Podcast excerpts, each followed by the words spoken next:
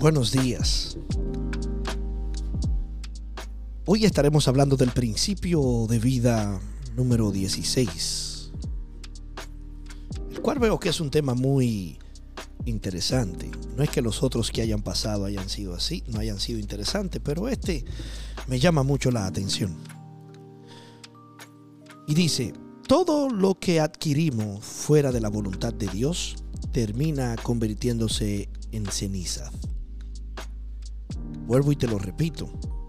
Todo lo que adquirimos fuera de la voluntad de Dios terminan convirtiéndose en cenizas. Ezequiel 25, versículos 6 al 7. Pregunta de la vida. La tentación se presenta frente a usted y le, le insinúa que caiga en sus garras. Son muy... La tentación es muy yo diría, como lleva su nombre, tentación. Yo diría que son tentativos, son agradables. Las tentaciones nunca van a venir eh, disfrazadas de mal o de algo que te dé miedo.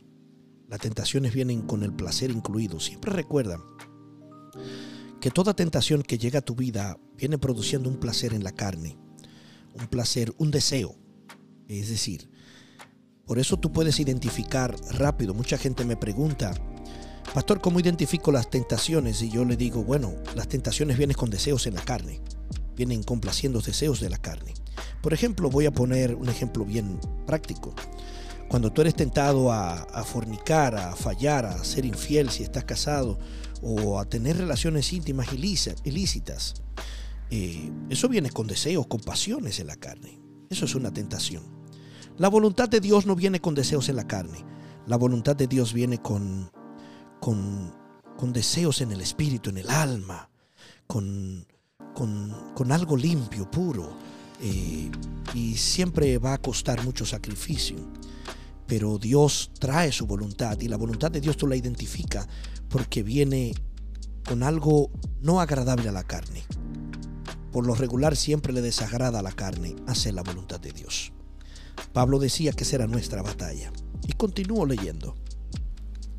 Se parece tanto a los deseos de su corazón que casi no puede quitársela de la cabeza.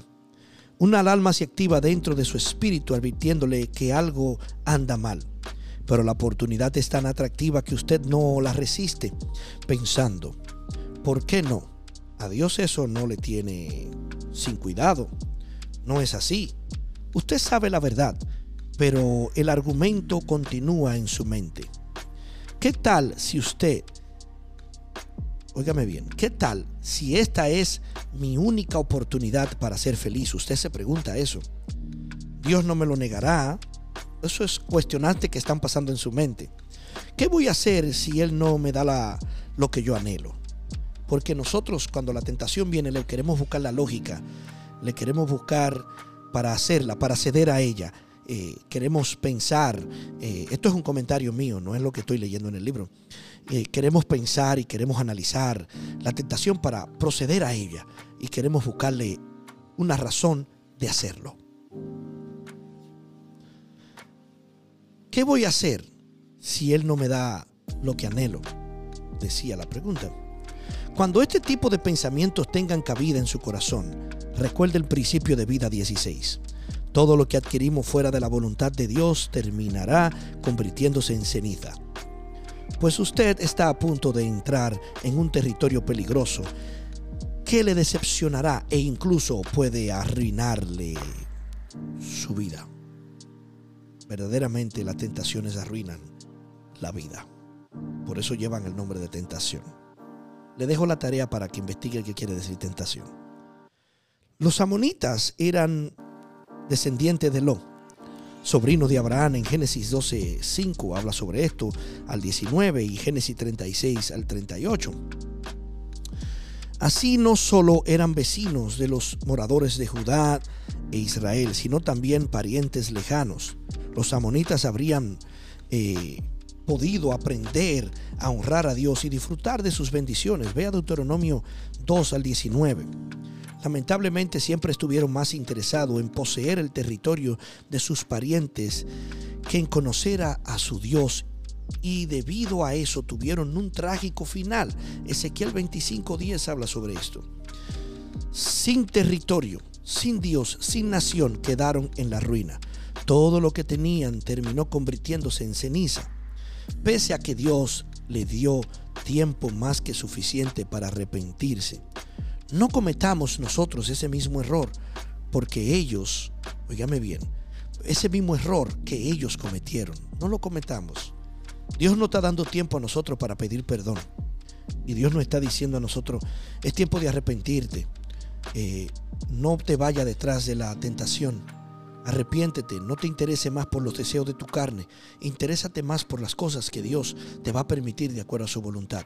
Yo sé que ponemos muchos esfuerzos para conseguir nuestras cosas personales y nos esforzamos y la Biblia nos manda esforzarnos y ser valiente, pero nos manda esforzarnos dentro de su reino y a ser valiente dentro de lo que Él respeta, porque queremos ser valiente en las cosas de afuera, pero no queremos ser valiente en el servicio a Dios.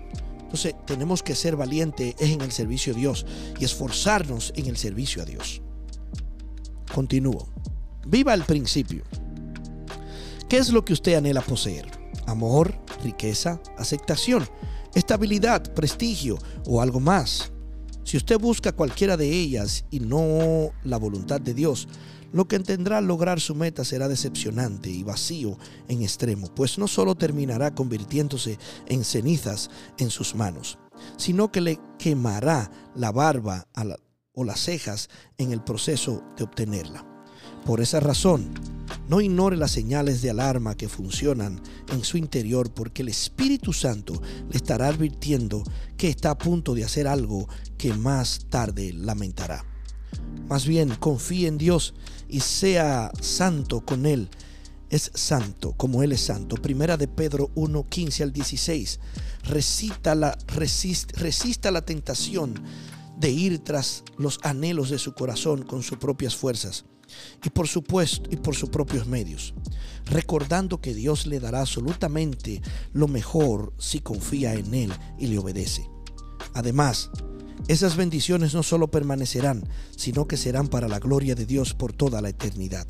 Como escribió David, me mostrarás la senda de la vida. En su presencia hay plenitud de gozo, delicia a tu diestra para siempre. Salmo 16, 11. Ahora, ¿Cómo pondremos nosotros este principio 16 en esta semana? Y no piense usted que el principio que usted lee en el día para ponerlo nada más es solo día. Hay que ponerlo en la vida entera a practicar. Sinceramente, ¿cree usted que la voluntad de Dios es lo mejor para usted? Qué buena pregunta, ¿eh? Explique su respuesta. Escriba cómo puede estar seguro de que está en busca de la voluntad de Dios para resistir la tentación cuando se sienta atraído por ella.